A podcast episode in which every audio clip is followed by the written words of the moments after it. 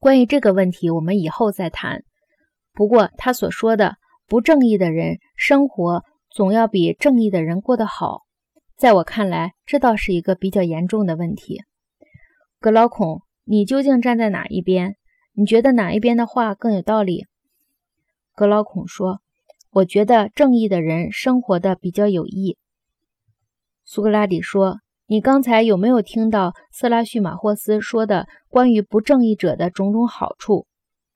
格老孔说：“我听到了，不过我不信。”苏格拉底说：“那么我们要不要另外想个办法来说服他？”让他相信他的说法是错的。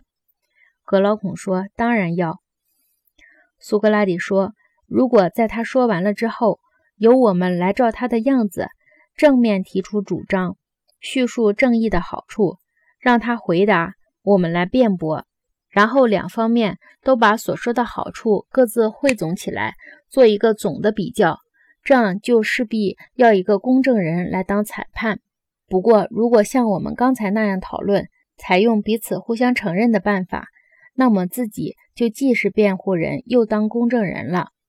格劳孔说：“一点不错。”苏格拉底说：“你喜欢哪一种方法？”格劳孔说：“第二种。”